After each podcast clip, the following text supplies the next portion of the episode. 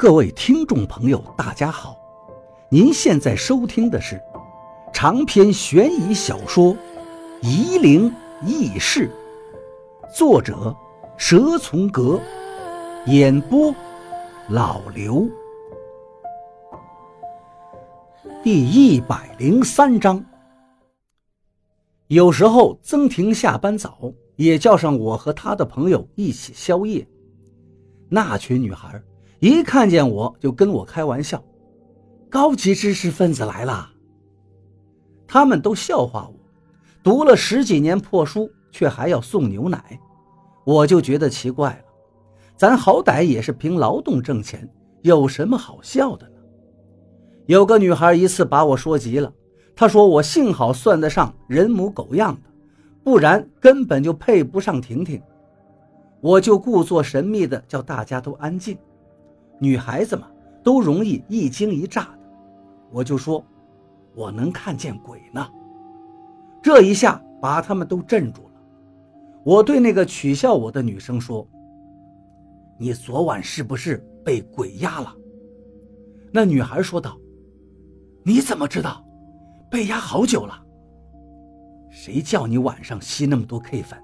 你精气弱了，鬼不找你找谁？”那个女孩就当真了，吓得不敢说话。我趁势又加了一把火：“你现在是不是觉得背心麻麻的？”哼哼，一个穿了好长的裙子的女鬼正在你背心后面抱着你的腰呢。我刚才看你走过来就发现了。你看，你看，那个鬼还搂着她呢。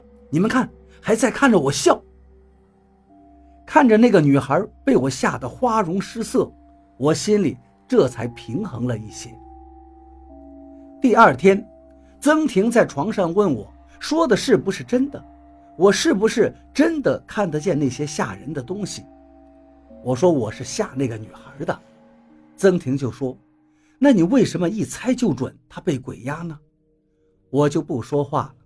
其实我是推测的，吸毒多了的女孩被鬼压是很正常。我岔开了话题。你也少碰那些东西啊，喝点酒就行了。曾婷就笑道：“打 king 被鬼压，喝酒被你压，也没什么分别嘛。”我哈哈的笑起来。我这个人不喜欢太一本正经的生活，曾婷这一点还是蛮好的，就这样过吧。我也懒得记日子，过一天是一天。直到我被派出所关起来，曾婷没得钱保我，只好去找王八帮忙。王八到了耗子，刚好和里面的刑警打过交道，三言两语就把我给弄出来了。王八给我接风去煤气，请我吃饭，在红星吃螺丝。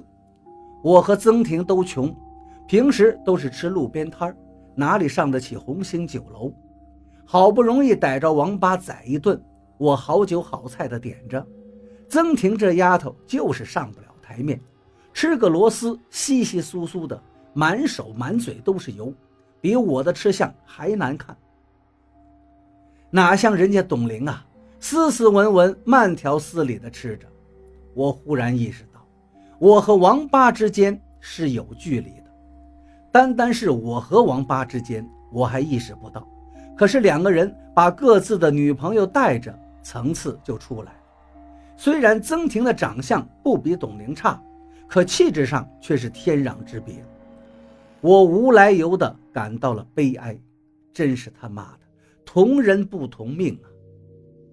王八问我什么时候和曾婷结婚，曾婷正在把一个螺丝壳扔到地上，听了这句话，指着我道：“我跟他结婚，你笑死我了。”然后喝了一大口酒，道：“我们都还没玩好呢。”我恨不得挖个地洞钻进去。王八眉头皱着说：“你们都住一起了呀？”曾婷又是一口酒，差点没喷出来。穷鬼一个，我还要养他呢，他拿什么娶我？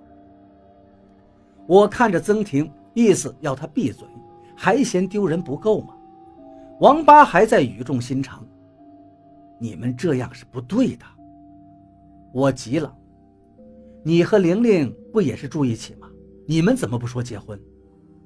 王八激动起来，那是不一样的，我们之间可不像你们。你就省省吧。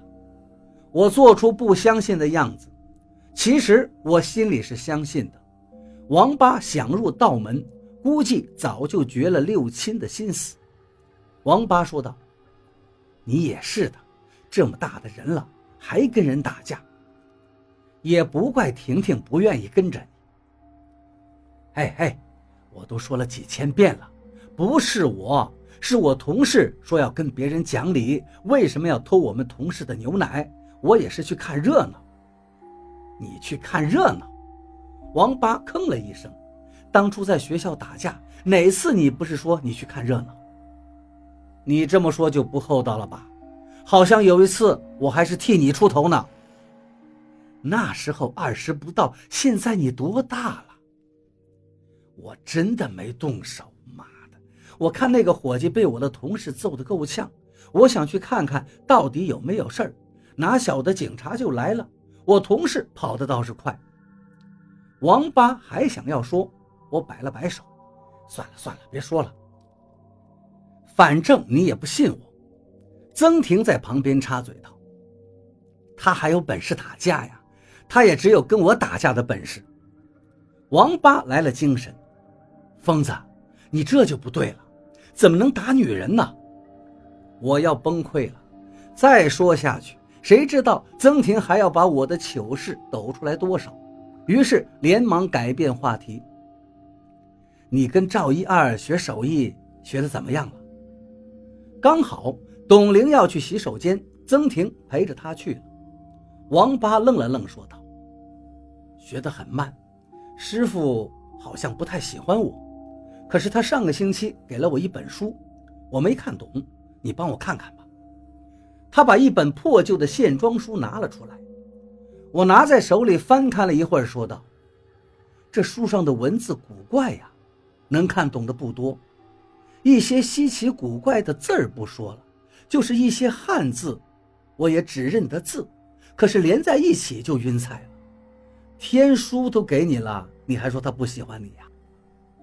这段时间，师傅老是要我学招魂，又不讲个究竟，不知道该怎么学。王八很是郁闷。我说道：“我看你呀，也没那个命当个神棍，不术士，干脆呀，安安心心的当你的律师，把董玲娶了，好好过日子多好。”王八歪着嘴笑了一下：“你没当律师，你不知道，这人心险恶呀。”我实在是不习惯，还不如当个跟师傅一样的人，单纯的多。正说着话，董玲和曾婷回来了。曾婷看见我手上的破书，一把夺过去，道：“你还会看书啊？还真了不得。”王律师，我问你，你们真的是大学同学吗？我看他的文化比我还不如，我至少还读了卫校呢。我是无语了。